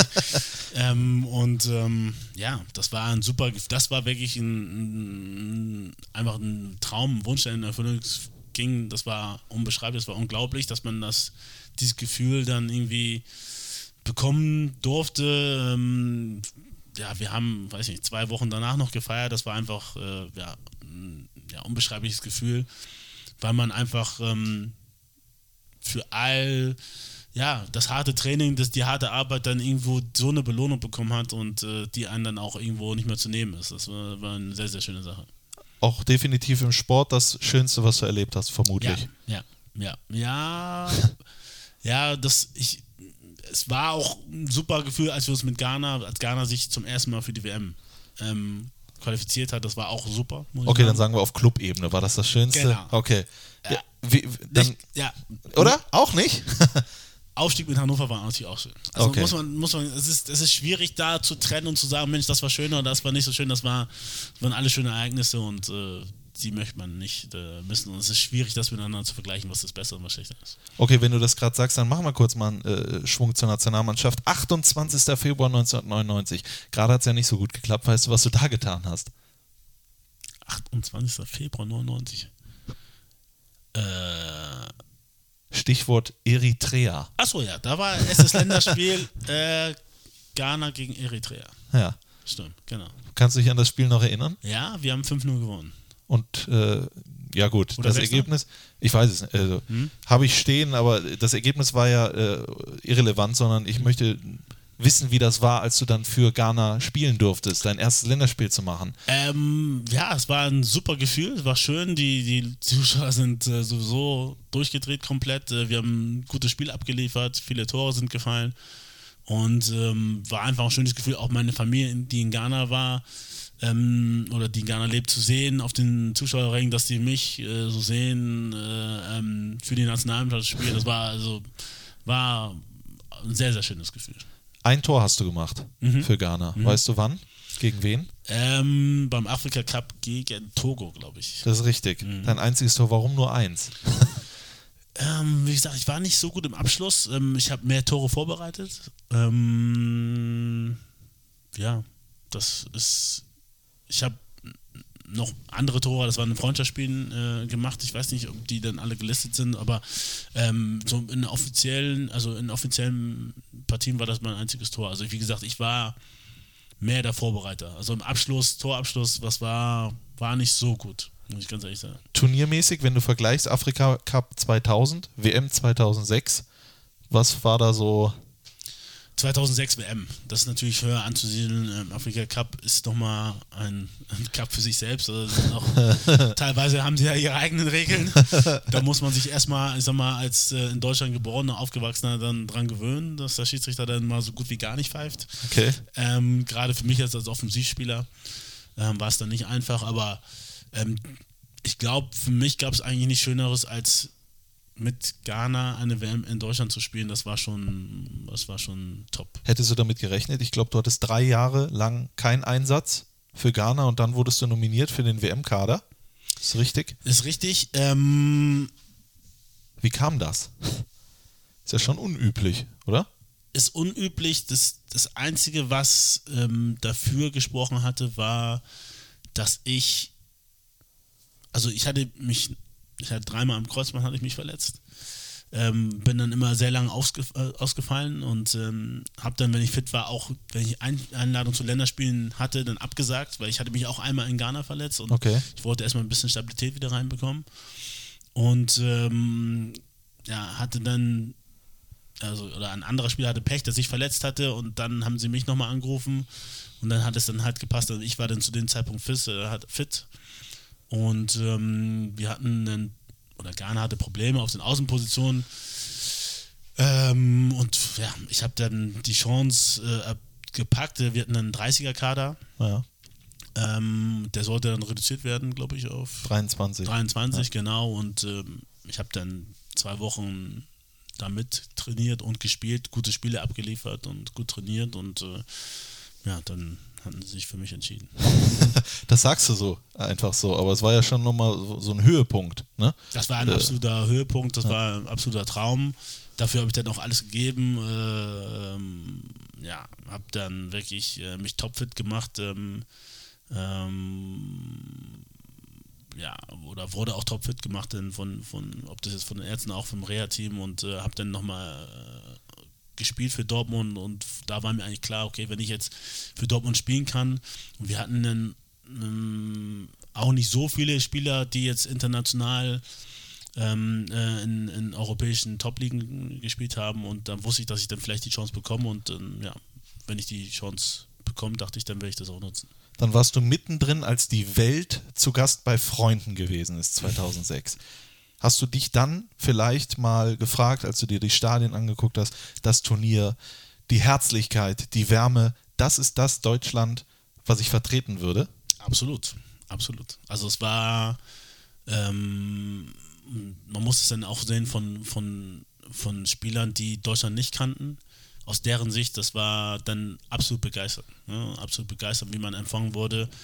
Wir sind mit der ghanaischen Mannschaft zu Spielen gefahren zum Training und äh, deutsche Fans haben uns zugejubelt. Das war einfach äh, sensationell, das war schön anzusehen und ähm, im Hotel war dann auch immer Partystimmung, dann waren auch ghanaische Mamas, die da mit Essen ankamen und da waren, wurde getrommelt und getanzt und gemacht. Und also es war sehr, sehr schön. Wir waren dann auch ähm, insofern erfolgreich, dass wir die Gruppenphase überstanden hatten und äh, war ein super Erlebnis. Und äh, das ist, wie gesagt, das, das Deutschland, was ich, was ich, äh, wie ich es mir wünsche und wie ich es auch kenne, auch jetzt äh, mittlerweile. Und äh, das war sehr, sehr schön. Das freut mich. Wenn wir über deine Karriere reden, dann müssen wir natürlich auch über eine Sache reden, worüber du wahrscheinlich am meisten gefragt wirst. Dein Tor mit dem Kreuzbandriss, das du dir zuvor zugezogen hast. Kannst du es noch hören oder? Ja, nee, nee, klar. Es ist, denke ich, legendär äh, äh, gewesen. Es war Austria Wien, äh, dein Sololauf und dann machst du auch noch eine äh, unfassbare Bude. Das war sogar das Tor des Monats. September 2003 wurde es gewählt. Äh, hattest du nichts gefühlt? Waren das keine Schmerzen, die du hattest? Oder hast du auf die Zähne gebissen? War es im Nachhinein überhaupt richtig, noch weiter zu spielen? Hat dir das alles zerstört? Äh, erklär uns mal diese Momente. Ja, es war so, dass ich ähm, in eine Situation gekommen bin, wo mein wo der Verteidiger gerecht hatte und ich wieder umgeknickt bin und habe dann dieses genau dieses Geräusch, was ich schon die beiden Male vorher gehört hatte ähm, und wo ich dann zwei Jahre auch draußen war, hat sich genau gleich angehört, aber ich wollte es für mich nicht wahrhaben. Und der Doc kam dann, und Otto, was ist los? Und geht's, kann ich mal probieren. Ich habe ich hab dann zwar mein, mein Bein steif gemacht, meinte, nee, Doc, lass mich mal, ist okay. Und ich wollte es für mich nicht, nicht wahrhaben einfach. Ne? Ich, lass mich, ich gehe rein und äh, bin dann wieder aufs Spielfeld gegangen. Habe dann aber schnell gemerkt, oh, das, ne, du willst, aber es geht nicht. Ne? Ich, ich konnte kaum eigentlich so richtig einen Schritt machen, ohne, ohne diesen Schmerz zu spüren. Hatte völlige Instabilität und ähm, ja, ich bin dann auf dem Feld geblieben, um es war auch eine schwere Situation für die Mannschaft, für den Verein. Ähm, wir waren in der Meisterschaft unten so ein bisschen drin und äh, hatten Abstiegsängste ähm, und wollten dann zumindest im international äh, dann irgendwo überzeugen. Und ich dachte, okay, ich bleibe jetzt erstmal drin, bis der Ball im Aus ist und dann lass mich aus. Ich habe das Zeichen gemacht, komm, ich, es geht nicht mehr, ich muss raus. Und dann ja, fuhren wir einen Konter und Lasricken spielte mich dann an. Ich glaube, er hat es gar nicht mitbekommen. Wir hatten uns danach nochmal unterhalten, aber er wusste nicht, dass ich irgendwie angeschlagen war. Er dachte, ich bin fit und äh, das ist alles okay. Hat Der läuft immer so. ja, genau, genau. Ich hatte so ein bisschen unkonventionellen Laufstil vielleicht. Ja. Ähm, ja, der spielte mich dann an und dann dachte ich mir, okay, pff, egal, jetzt beiß auf die Zähne und äh, blendest einfach äh, diesen Schmerz aus und ähm, hab den Ball, glaube ich, angenommen. Dann habe ich noch einen Haken gemacht und dann mit links. Den war Winkel. schwieriger, weil ich mich dann auf meinen rechten Fuß stützen musste und dachte, ja, aber ich dachte Augen zu und durch und dann ja, war das Ding auch noch drin und äh, dann richtig spross wirklich Adrenalin durch meinen ganzen Körper. Dann ging es irgendwie gerade dann für den Moment, konnte ich dann laufen, bin dann nur noch irgendwie rausgelaufen und äh, ja, wusste dann aber, ja, dass es dann ganz, ganz schwierig wird, dann nochmal nach dem dritten Kreuzbandriss wiederzukommen und äh, ja. Ja, aber haben, Ja. Viele haben doch bestimmt gesagt, hör mal, äh, du müsstest eigentlich immer mit Kreuzbandriss spielen, wenn du dann solche Ja, Tore machst, genau, oder? Genau, genau. Nee, aber das kann ich mir schon vorstellen, mental, dass das extrem schwierig war, drei Kreuzbandrisse, da wieder zurückzukommen. Ähm, ja, war natürlich schwierig, es war harte Arbeit dann, ähm, aber ich wusste trotzdem am Ende des Tages, dass ich irgendwo auf der Sonnenseite des Lebens bin und äh, dass es mir gut geht und äh, dass ich ähm, auch bei Dortmund äh, mein Hobby zum Beruf machen konnte und Geld äh, verdienen konnte, womit ich auch meiner Großteil meiner Familie in Ghana helfen konnte und von daher wusste ich, okay, das ist natürlich ein schlimmer Moment, aber ähm, trotzdem, dir geht's gut und äh, dann daran habe ich dann gearbeitet und habe dann ähm, nochmal gekämpft. Ein Jahr war ich dann draußen ähm, und bin dann nochmal zurückgekommen, bin dann aber nach Mainz gegangen. Ja. Und dann äh, hast du so langsam die Karriere beendet. Würdest, Genau. du, würdest du sagen, dass dir irgendwas gefehlt hat oder bist du hochzufrieden mit dem, außer wenn man die Verletzungen ausklammert, mit deiner äh, Spielerkarriere? Nein, ich bin zufrieden. Natürlich würde immer mehr gehen. Äh, weiß ich auch, dass da mehr gegangen wäre, bestimmt, wenn ich mich nicht so verletzt hätte und so häufig verletzt hätte. Und dann muss man natürlich, da fragt man sich dann, okay, mh, wie war es damals? Hast du da so auf deine Ernährung geachtet? Hast du, hast du da so viel geschlafen, wie du es hättest müssen? Und äh, da gibt es immer Optimierungsbedarf. Aber trotzdem bin ich insgesamt zufrieden, ähm, dass ich das alles erleben durfte. Und äh, nach der Karriere war es auch gut für mich, dass ich dann relativ schnell, ich habe dann nochmal für die U23, ich habe dann auch teilweise für die Profis nochmal gespielt beim HSV, ähm, dass ich dann aber, als ich aufgehört habe, dann schnell, eine schnelle, äh, schnell eine Aufgabe hatte. War dann Co-Trainer bei der U19 Ja. und war dann voll drin und man hat dann gar nicht so viel drüber nachgedacht, über, über die Karriere, weil man dann schon im nächsten Step war und das hat mir sehr, sehr gut getan. Sehr gut. Über deine äh, äh, Trainerkarriere reden wir jetzt gleich. Und was du aktuell machst, das war die Spielerkarriere. Und da war eine lange, hast du einiges erlebt, mein lieber Scholli. Jetzt kommen wir zum nächsten Titel, ähm, um das zu unterbrechen. Still Fresh Collision. Was ist das für ein Song? Den kenne ich nicht. Ja, das ist eine französische Gruppe, Ja. äh, Still Fresh, äh, Collision. Also Collision. Genau, genau. Und ähm, ja, da verstehe ich nicht alles vom Text, aber ähm, super, super Melodie und ähm, ich mag äh, die Sprache total. Ähm, Französisch. hatte leider Französisch nie in der Schule, habe dann jetzt danach, ähm, nach meiner Fußballkarriere, hatte ich dann auch Unterricht angefangen, deswegen verstehe ich jetzt Französisch, kann auch mich ähm, normal unterhalten, aber es ist jetzt nicht top. Okay. Ähm, und ich mag die Sprache einfach. Dann hören wir uns das an. Still Fresh Collision. Ihr geht in die Spotify-Playlist. Und dann gehen wir gleich weiter mit dem letzten Teil des Fohlen-Podcasts und Otto Ado. Bis gleich. Hallo, ich bin Christopher Heimeroth und ihr hört den Fohlen-Podcast. Viel Spaß dabei. So, da sind wir wieder zurück beim Fohlen-Podcast. Gast ist äh, der einzigartige Otto Addo, äh, Chef Head of, was ist eigentlich das englische Wort dafür? Head of äh, Transition. Transition. cooler, cooler Titel, cooler Titel. Ähm, du bist äh, nach der Karriere, hast du es gerade gesagt, sofort U19-Trainer geworden. Ich glaube, wahrscheinlich auch, äh, Hüb Stevens war das eigentlich, auch der, der den äh, äh, Profi-Einsatz nochmal gegeben hat für den HSV, Ja, ne? ja. Den habe ich heute hier im, Verein, im Stadion gesehen. Der war heute hier. Ach was. Wirklich. Okay. Also mir, ich habe ihn, mir wurde gesagt, dass er hier ist. Okay, okay. Irgendwo hier war, hat sich wahrscheinlich irgendwas angeguckt. Ich weiß es nicht. Okay, ich hoffe, ich, ich- verrate jetzt nichts. Nö, du, keine Ahnung. Ich bin mit gesehen? ihm sowieso im Kontakt. Ja. Ähm, Ich bin ja auch so für die Leihspieler so ein bisschen zuständig. Ja. Und der Will Ndenge ist ja bei Kerkrade. Ja, ja. Und da habe ich mich auch schon mal mit ihm, weil er berät der Okay. Und äh, ich habe mit ihm sowieso dann immer ein bisschen Kontakt gehalten. Ja. Ähm, ja, der hat mich da nochmal zu den Profis hochgeholt. Und äh, ähm, als älterer Spieler sollte ich mich so ein bisschen um die die jungen Wilden kümmern und äh, ja, das war, war ich glaube, auch ein guter Schachzug von ihm, also ein guter, Hat- guter Typ. Hat den Grundstein gelegt für das, was du jetzt tust. Absolut. Ähm, beim HSV, denke ich, war das für dich als Hamburger durchaus auch eine äh, Herzaufgabe, diesen Nachwuchs zu äh, trainieren. Das hast du auch gemacht. Äh, würdest du sagen, dass das äh, alles glatt gelaufen ist oder äh, hast du dir das vielleicht auch anders vorgestellt? Ich meine, man, man muss ja jetzt nicht intern, wir müssen auch nicht über den HSV sprechen, aber man merkt ja, man hat ja gehört, dass hier und da vielleicht die Struktur nicht so richtig ist und äh, der Nachwuchs setzt man dann auf ihn oder dann doch wieder nicht und so weiter und so. Wie war die Arbeit? Also mir hat es in erster Linie total Spaß gemacht und ich habe mich vorher gar nicht so in dieser Rolle gesehen als Trainer. Und es war interessant, äh, wie ich dann selber reingewachsen bin und es hat super Spaß gemacht, die Jungs zu entwickeln und zu sehen, was alles machbar ist. Und ähm, ja, es war, war eine sehr, sehr gute Zeit. Und das Entscheidende für mich war halt, dass wir, dass, oder dass ich dann später dann auch Cheftrainer wurde, bei Horst Großer, dass wir Spieler entwickelt haben, die dann ihren Weg gegangen sind und ähm, ähm, dass sich bestimmte Dinge dann auch prophezeit haben und dass die Spieler auch heute dafür noch dankbar sind und dass ich mit denen teilweise Kontakt habe und ja, das ist einfach, das war dann einfach dieser, dieser, auch dieser Lohn unserer Arbeit dann mit.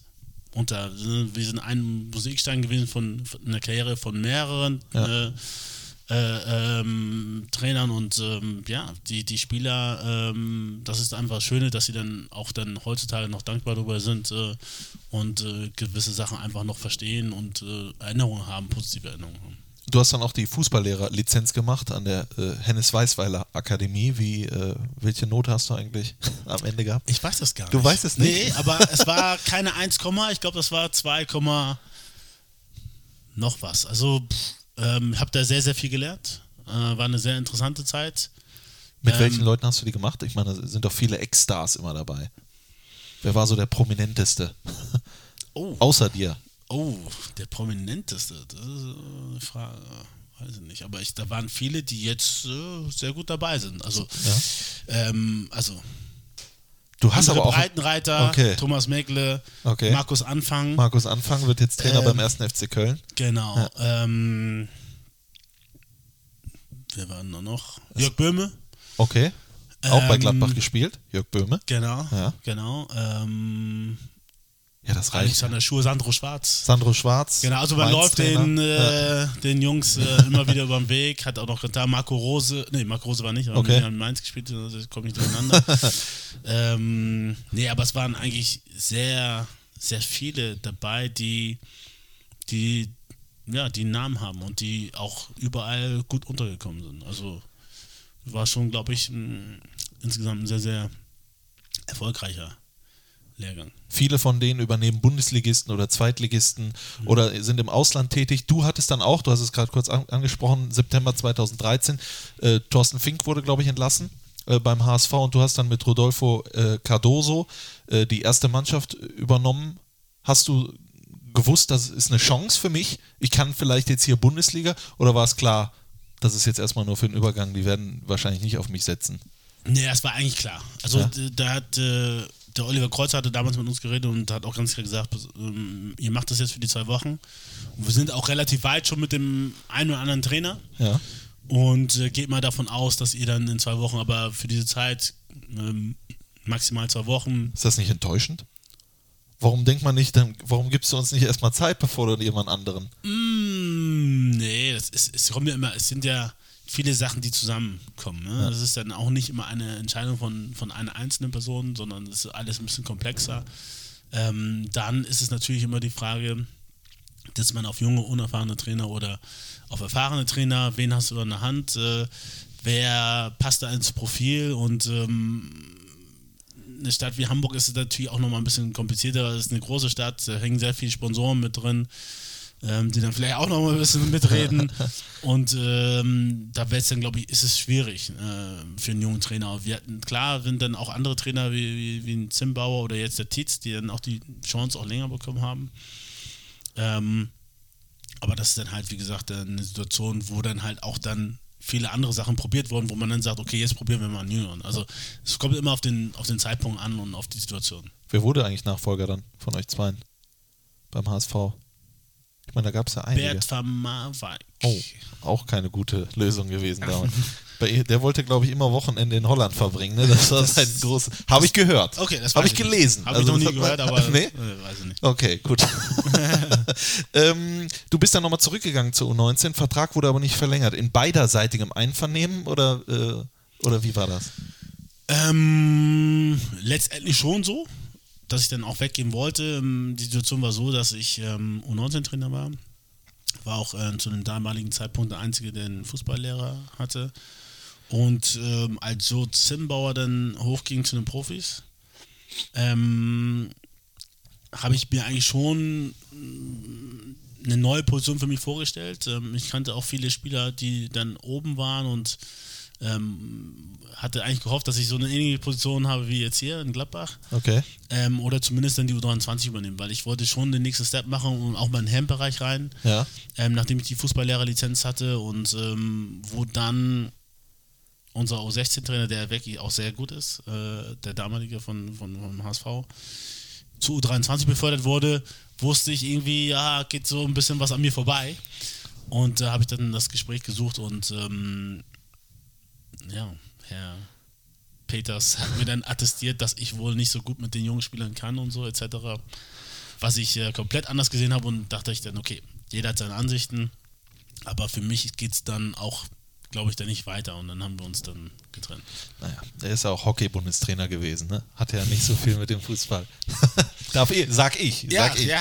Ne? Du musst da gar nichts zu sagen. Ja. Ähm, du hast dann zwischendurch, das habe ich gelesen, warst du dann bei der WM 2014 äh, Spielscout Mhm. in der Gruppe G für Ghana. Veganer. Ja. Was, was ist das für eine Aufgabe? Ähm, der damalige Trainer Kwasi Appiah hatte äh, mich angerufen und gefragt, ähm, ob ich, weil sie suchten einen Experten für Deutschland, Deutschland war in der Gruppe von, von Ghana, Ja. Ob ich ähm, scouten könnte. Ähm, wir hatten dann damals jemals, jeweils einen Scout, der für die, der die Länder oder die Spielgegner von Ghana vorbereitet hat und Ja. ich sollte dann Ghana für Deutschland vorbereiten und habe mir dann die Spiele von Deutschland angeguckt ähm, und war dann während der WM mit in Brasilien und ähm, habe den Trainer als Scout Info gegeben, bin dann auch während der WM dann äh, rumgereist und habe dann die nächsten Gegner immer dann nochmal vor Ort dann gescoutet. Auch eine gute Aufgabe, oder? Ja, ja, war super. War Warst du auch im Maracana beim Finale? Nee, da waren wir schon. Da Da, waren, wir schon, ich, schon- da ja. waren wir schon weg und Ja. äh, meine Frau äh, hat mich äh, schnell zurück äh, Beordert. Genau, genau.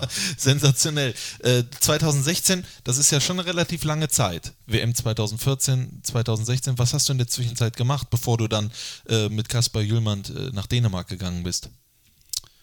ähm, 2014, also ich bin erstmal danach war ich wieder beim HSV. Also ich, Ach, ich du hab bist das, wieder zum HSV Ich, hab das, ich musste das mit dem Verein erstmal abklären. Ich hab- Okay. Währenddessen war ich natürlich, während ich es gescoutet habe, Ah, ja, Länderspielwochenende ja. war ich natürlich auch Ja, Trainer bei der U19.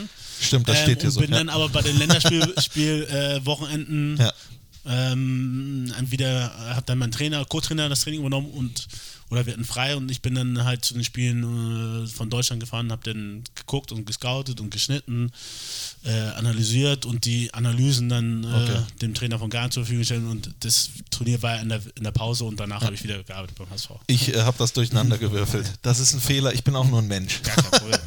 Äh, aber du hast dann nach deiner Zeit beim HSV hast du gesagt, äh, Januar 2016 war es, ich gehe nach Dänemark. Kaspar Jüllmann, den kennt man aus der Bundesliga, war ein paar Monate bei Mainz 05 äh, Trainer, galt als sehr talentiert, sehr guter Trainer, aber manchmal ist das so, dann klappen Dinge nicht. Ich glaube, es war nicht so gut, die Verbindung Kaspar Jüllmann und Mainz 05. Ist aber ein anderes Thema. Wie kam dieser äh, Kontakt zustande? Ähm, der Kontakt kam insofern zustande, weil der FC Nordjylland äh, aufgekauft wurde. In Dänemark ist das äh, möglich. Ähm, von einem englischen Investor, Okay. der eine Akademie in Ghana hat. Wahnsinn. Ähm, und sie haben einen Trainer gesucht, der sowohl mit der europäischen Kultur, sag ich mal, ähm, konform ist, äh, als auch mit der afrikanischen Kultur. Und äh, weil er das Ziel hatte, pro Jahr mindestens einen Spieler aus Ghana äh, in diese Mannschaft zu integrieren. Und ähm, da sind sie dann über zwei, drei Ecken auf mich gestoßen. Äh, wir hatten ein super Gespräch. Ich hatte dann, also mit dem, mit dem Investor war es sehr, sehr gut, das Gespräch. Ähm, und dann äh, hat der Investor mich natürlich gebeten, noch mit Kaspar Jümann zu sprechen. Und wir hatten dann zwei, drei Termine, wo wir auch gemerkt haben, dass wir auf einer Wellenlänge waren, was die Philosophie angeht. Und äh, ja, dann habe ich diesen Schritt dann für mich gewagt. Wie war das in Dänemark dann zu arbeiten? Auf einmal in einer ganz anderen Welt zu sein? Ähm, so anders war jetzt die Welt jetzt gar nicht. Das ähnlich Deutschland eigentlich so infrastrukturell eigentlich schon, aber die, die Menschen sind schon anders, muss man schon sagen, das stimmt. Ähm, ja, war eine sehr, sehr gute Erfahrung. Also ich hätte es vorher nicht gedacht, sage ich ganz ehrlich. Ähm, aber es war sehr, sehr reizbar, einfach weil ich jetzt die Möglichkeit hatte, auch im Heimbereich ähm, zu trainieren. Ähm, und da auch die Gegebenheiten kennenzulernen, weil das schon was anderes ist, als äh, wenn man in der Jugend trainiert. Ja. Und ähm, ja, war eine sehr gute Erfahrung, anderen Input ähm, zu kriegen, auch, aber auch anderen Input zu geben. Ich sag mal, Übungen, die hier in Deutschland total standardisiert sind, ähm, ähm, die ich dann, dann da gemacht habe, waren da auf einmal was völlig Neues, ähm, was sie total gut fanden und interessant. Und Übungen, die da normal waren, Trainingsübungen, ähm, die kannte ich gar nicht, die fand ich super. Und äh, wie gesagt, ich habe dann sehr, sehr viel gelernt. Ähm, ähm, und das passte, wie gesagt, von der Spielphilosophie, von der Art und Weise, wie wir auch Fußball gespielt haben, da mit der Mannschaft äh, von FC Nordstelland. Ähm, waren sehr, sehr viele junge Spieler und ähm, ja, ich konnte da auch super in dem Bereich arbeiten, in dem ich jetzt auch teilweise arbeite. Was, hast du deine Familie mitgenommen nach Dänemark? Nein, ähm, Nein. meine Familie war in Hamburg Ja. und ähm, Kopenhagen, es ist ein Vorort von Kopenhagen in Nordsjælland, war vier Stunden mit dem Auto auseinander. Also von daher ging es noch. Ähm, musste dann halt mal planen. Die Familie ist dann auch Wochenende, Wochenends gekommen und ich bin aber auch sehr, sehr viel gependelt. Ähm, ein, zwei Mal die Woche war ich in Hamburg und ja. Hast du es wie Bert van Marwijk gemacht, nur andersrum? Mm, Nur andersrum, ja. Nur andersrum. äh, aber ich kann mir vorstellen, dass dann irgendwann auch ein gewisses Heimweh aufkommt. Mit Sicherheit. Deswegen hast du ja auch gesagt, du wolltest zurück nach Deutschland.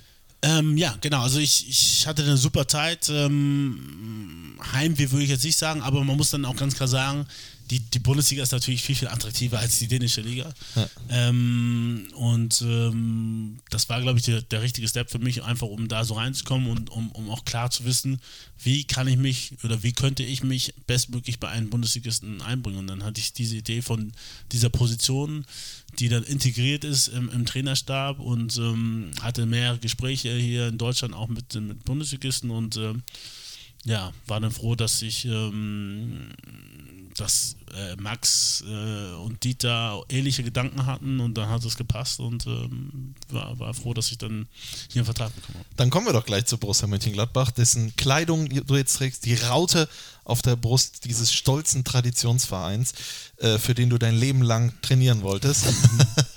Schon in Bettwäsche von Borussia Mönchengladbach geschlafen damals. Erzähl uns doch so diese erste Kontaktaufnahme, dieses, hast du dann tatsächlich äh, proaktiv im Prinzip E-Ball und Co. vorgestellt, das möchte ich hier gerne sein oder war es doch ein bisschen anders? Nee, das hat mein, mein bester Freund, den ich kenne, seitdem ich 12, 13 bin und, und Berater, der hat dann diese Kontakt gemacht. Also da als Trainer ist man da natürlich eher zurückhaltend und äh, die Berater sind sowieso immer unterwegs in Deutschland und reden mit Trainern, mit Managern über Spieler etc.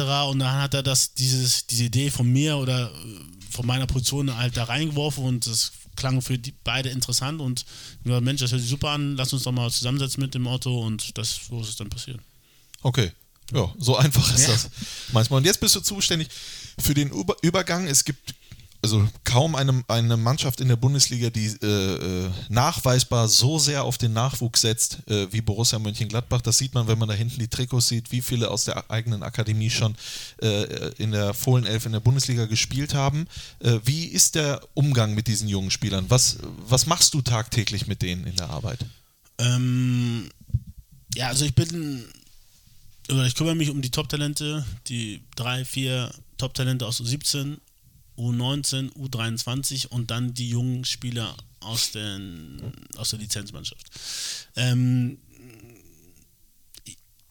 es ist natürlich in erster Linie so, dass ähm, die Spieler, die jetzt den Schritt schaffen zur ersten Mannschaft, immer jünger werden, ähm, oft aber noch nicht ganz fertig sind ähm, und dann auch noch diese Unterstützung brauchen in, in, in mehreren Bereichen. Und ähm, ähm, was ich mit dem mache, ich äh, bespreche dann Spiele auch nochmal individuell nach mit den Spielern, ähm, analysiere die Spiele. Ähm, jedes Spiel von Mika Cousins werde ich mit ihm besprechen, was er gut gemacht hat, was er weniger gut gemacht hat. Und, aber auch so, dass ich frage, was, was, was er vielleicht für andere Lösungsmöglichkeiten sieht, ähm, mh, um einfach ähm, noch genauer zu sein. Das grobe taktische macht der Trainer oder auch der, der Frank Geidek oder Dick Bremser. Ähm, die machen die groben taktischen und ich gehe individuell nochmal auf den Spieler ein und pick mir dann die sieben, acht prägnantesten Szenen raus, bespreche die mit den Spieler, dokumentiere sie und versuche dann auch in der Woche ein, zwei Mal mit denen nochmal extra zu arbeiten. Ähm, da geht es jetzt nicht um hohe Intensität, sondern einfach nur um auf dem Feld nochmal bestimmte Sachen, die man auch besprochen hat oder die man auch in einer Stärken-Schwächen-Analyse analysiert hat, ähm, zu verbessern. Ne? Und sei es, ob das nun bei der rechte Fuß ist, ob es nur äh, lösungsorientiert ist, Situationen zu erkennen. Es geht also immer wieder um Wiederholung, aber auch um Trainingsübungen, wo sie Entscheidungen treffen müssen. Ne? Und Im Fußball geht es halt immer um die richtige Entscheidung und das versucht man zu trainieren. Das kann man dann trainieren, weil je häufiger man was erlebt hat, das ist dann am Ende ja diese Erfahrung, die man hat als älterer Spieler, desto genauer weißt du, was du machen musst, weil du es häufig erlebt hast. Und das versuche ich einfach den Jungs noch oder früher, dass sie es früher lernen und nicht erst vielleicht mit 30 haben, dadurch, dass sie mit mir dann nochmal extra bestimmte Sachen trainieren, dann haben sie vielleicht die Erfahrung, die sie sonst vielleicht mit 30 haben, vielleicht schon mit 25 und dann sind die schon ein bisschen früher kompletter. Woran machst du das eigentlich fest oder woran macht man das eigentlich fest, was ein Top-Talent ist? Was hat dieser Spieler, was ein anderer nicht hat? Ähm, ja, das, ist eine gute entscheiden Frage. Die, ja, das entscheiden die Trainer. Die, die Ja. Trainer, die legen die Top-Talente fest. Okay. Und mir ging es darum, dass die Trainer, also als ich angefangen habe, gesagt, die Trainer sollen mir die vier Spieler nennen, was natürlich dann schwierig ist, natürlich. Wo sie am ehesten glauben, dass sie in den Profikader kommen. Okay. Und ähm, das sind dann Spieler, die sich das verdient haben, aufgrund ihrer Leistung. Ähm, in der Vorbereitung dann, äh, ähm, ähm, wo man dann am ehesten, und da sind dann vielleicht nochmal zwei, drei andere, wo man sich das vorstellen kann, aber die, die vier waren dann in diesen engen Kader und die haben dann diese, kriegen dann diese Vorzüge, dass sie dann, wie gesagt, ihre Spiele von mir nochmal analysiert bekommen. Der Trainer macht das grobe taktische. Ich mache dann nochmal eine individuelle Analyse, bespreche das dann mit den Trainern von der U17, U19, zeige denen die 10, ähm, weil es ja natürlich auch wichtig ist, dass man da einheitlich dem Spieler gegenüber ist, nicht, dass der U19-Trainer vielleicht sagt, Mensch, das sehe ich aber nicht so und ich sage, ich sehe das so und der, der Spieler wäre dann verwirrt. Das ist ganz, ganz wichtig, dass man sich da abspricht. Ähm, aber ich bin auch froh darüber, dass dieser Verein so denkt, wie ich denke. Wir wollen alle Trainer Fußball spielen. Ähm, ähm, allen Trainern kommt es auf die Positionierung an, allen Trainern kommt es auf äh, gutes Pressing an. Äh, wir haben da wirklich, also zu 99 Prozent immer die gleiche Meinung und äh, das, da bin ich froh drüber, ähm, dass die Philosophie hier in Gladbach so ist. Das passt mit mir. Ja. Und ähm, ja, wir versuchen die Spieler dann anhand dieser Philosophie zu, zu verbessern. Hast du denn auch Einfluss auf Aufstellungen etc.? Nein. Nein. Ähm, natürlich, wenn ich gefragt werde, gebe ich dann meinen mein, mein Senf dazu. Ähm, und äh, aber ich habe keinen Überblick über die Trainingswoche, deswegen möchte ich mich da auch nicht ein, ob wer spielen soll. Äh, äh, gibt natürlich Tipps ab, das ist klar. Wir besprechen uns natürlich auch oft. Wir haben, also insgesamt mit allen drin haben wir ein gutes Verhältnis. Ähm, selbst, dass ich dann auch mal in der Halbzeit mal was sage und, oder gefragt werde und dann was sage. Und ähm, ja, am Ende wollen wir alle, dass wir als mit den Mannschaften, aber auch die, die Spieler und äh, erfolgreich sind. Am, offensichtli am offensichtlichsten ist ja Michael Cuisance, weil er viele Einsatzzeiten bekommt und in denen auch äh, überzeugt. Was glaubst du, wenn man, wenn er verletzungsfrei bleibt und äh, wenn Otto Addo gut mit ihm umgeht, was äh, er erreichen kann in seiner Karriere? Ähm, also ich bin nur ein, wie gesagt, ein Bruchteil von den Leuten, die mit ihm zu tun haben. Ähm, das ist für mich auch wichtig, dass ich mich auch mal außerhalb mit den Spielern treffe, mal weg von, vom Fußball und mich mit dem Essen gehe. Und Mit mal, Emre Mo- Moore hast du Döner gegessen damals in Genau, genau, genau. Nee, aber dass ich mich unterhalte, dass sie einfach wissen, okay, da ist jemand, der zuhört. Ja. Und dann geht es nicht immer um Fußball. Manchmal, das kriegt man ja nicht mit, sind es auch private Sachen, die die Jungs belasten, ähm, wo sie sich dann öffnen können und wo ich dann auch meinen Tipp gebe, wie ich das vielleicht gemacht habe als Spieler oder was ich gemacht habe oder was ich nicht gut gemacht habe, worauf die achten sollten. Ähm, Wie oft geht es um Liebe? Ich meine, in dem mal, es, geht, Alter. es geht auch mal um Liebe, das stimmt, Ja. das stimmt. Also so oft jetzt ehrlich gesagt nicht, aber das kommt mir auch mal vor. Das stimmt. Okay. Ähm, Jetzt hatte ich dich aber gefragt über, um das Potenzial von Cuisance. Genau. Ja. Und äh, ähm, das Potenzial ist bei allen, nicht nur bei Mika, auch bei allen anderen da. Es geht dann meistens dann im, im, im Kopf, wie lebe ich das? was muss ich denn machen, um, um mich zu, und da muss man halt gucken, da muss man, also wenn man sich verbessern will, muss man erstmal erstmal erkennen, dass man da und da Schwächen hat. Wenn man das nicht erkennt, ist es schon mal schwierig. Ja. Ähm, und dann muss man natürlich in der Umsetzung halt darauf achten, dass man das umsetzt, was gerade der, der Trainer, der mit eins zu tun hat, was er erwartet.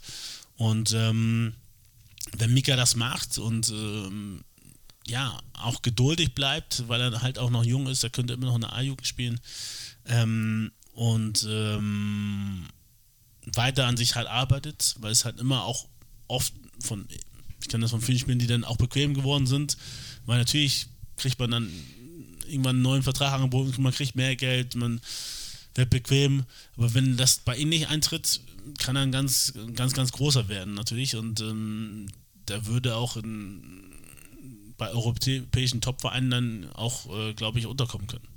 Wenn du den kompletten, und du hast den kompletten Überblick über, über den Unterbau von Borussia Mönchengladbach, da gibt es ja viele Namen, die sind jetzt noch nicht gerade so im Fokus.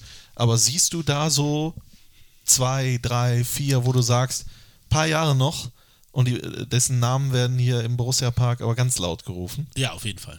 Kannst- also ich würde ungern Namen nennen, Ja, okay. weil Machen wir ähm, Ne, das ist gerade bei diesen jungen Spielern muss man da wirklich vorsichtig sein und aufpassen. Ähm, aber da sind einige Spieler, wo ich mir sicher bin, dass sie also zumindest hier landen, wenn nicht hier, dann woanders. Aber da bin ich mir sicher, dass der eine oder andere hier noch äh, seinen Namen machen wird.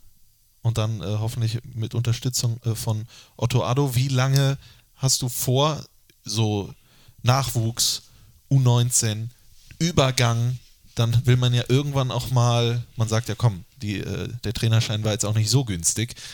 ich möchte jetzt auch mal äh, äh, vorne ran als Cheftrainer oder ist das überhaupt gar keine Überlegung? Ich, also ich bin kein Mensch, der zu langfristig denkt. Ne? Jeder würde gern alles machen und ich würde auch gern als Cheftrainer die Champions League gewinnen, das ist klar. Aber man muss, denke ich mal, immer in Etappen denken. Und jetzt bin ich absolut froh, dass ich überhaupt hier bin. Ähm, bin froh, äh, mit den Jungs arbeiten zu können. Dass ich auch vom Trainerteam so angenommen werde und integriert bin da voll. Von Dieter Hacking und den, den anderen Trainern und den Staff. Ähm, das ist top und mit dem Moment freue ich mich und äh, ich glaube schon, dass ich das die nächsten vier, fünf Jahre mache. Also das gehe ich mal davon aus. Ne? Ja. Und äh, wenn es dann anders kommt, es kann immer, sich immer Sachen verändern von Gladbacher Seite oder von meiner Seite, das ist klar. Aber ich gehe jetzt erstmal davon aus, dass ich das in nächster Zeit das, das auch erstmal machen kann und will und das mache ich auch gerne. Ähm, das ist ein super Job für mich, das passt, glaube ich, auch zu mir und ähm, ja, äh, ich gehe davon aus, dass ich jetzt erstmal die nächsten Jahre das erstmal mache. Also lebst du deinen Traum Absolut. und du hast auch sonst keine weiteren. Nee, natürlich habe ich weitere Träume, ähm, bloß, wie gesagt, ich bin jetzt kein Typ, der jetzt zu groß denkt und zu weit und äh, äh, ähm, wie gesagt, ich bin da voll ausgefüllt in der Arbeit, äh, habe da schon sehr viel zu tun und bringt auch Spaß, wie gesagt, äh, ähm, und das ist jetzt, ich könnte mir rein theoretisch auch vorstellen, das die nächsten 20 Jahre zu machen, das sage ich auch ganz ehrlich, ne? aber klar, will man sich auch mal weiterentwickeln und ähm, aber wenn es nicht so ist, dann ist es halt nicht so. Also das ist jetzt kein Problem für mich. Wenn du es in 20 Jahren noch machst, dann treffen wir uns wieder zum nächsten Podcast, Mhm. dann zum 20-jährigen Jubiläum. Ich denke, wir haben alles gesagt und viel rausgefunden. Oder ist dir noch irgendwas wichtig, was du gerne noch loswerden willst? nee, nee. fällt mir jetzt so nichts ein. Gut, dann nehme ich das mal so an als dein bestes Interview, das du jemals geführt hast. Ich hoffe doch, ich hoffe doch. Ich danke dir, wünsche dir alles Gute äh, in deiner weiteren Arbeit und äh, bin mal gespannt, was da so noch alles kommt an jungen Talenten. Und ich hoffe, dass du mir gleich, äh, wenn das Mikrofon aus ist, vielleicht mal noch ein paar Spieler sagst. Da werde ich nochmal Spielerberater und kaufe mir die ein. Okay, ja, gut, alles klar.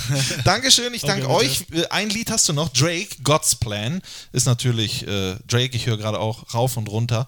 Äh, und da höre ich auch auf den Text, weil der ist auch sehr, Ja. sehr interessant. Ja. Ähm, den äh, packen wir noch in die Spotify-Playlist. Ich danke dir für deine Zeit. Euch danke ich auch für eure Zeit, dass ihr das Ganze gehört habt. Wir hören uns wieder spätestens oder frühestens äh, nächste Woche dann mit der Nachspielzeit. Und es gibt äh, morgen, weil heute ist Donnerstag und da kommt er auch raus, morgen gibt es das Fohlenradio um 20.15 Uhr. Dann mit dem Heimsieg gegen den VfL Wolfsburg, oder? Das geht, das geht doch nicht schief, oder? Nein, nein, nein, das geht nicht schief. Die Jungs sind heiß und äh, ähm, ja, wir müssen jetzt nachlegen. Ähm, haben letztes Mal zu Hause gewonnen und werden jetzt wieder gewinnen. Dann, dann nehmen wir dich beim Wort. Herzlichen Dank, euch einen schönen Tag oder wo auch immer, wann auch immer ihr das gehört habt. Gute Nacht, guten Morgen. Auf Wiederhören. Tschüss. Tschüss. Hallo, hier ist Dirk Bremser. Das hat Spaß gemacht, oder? Bis zum nächsten Fohlen-Podcast.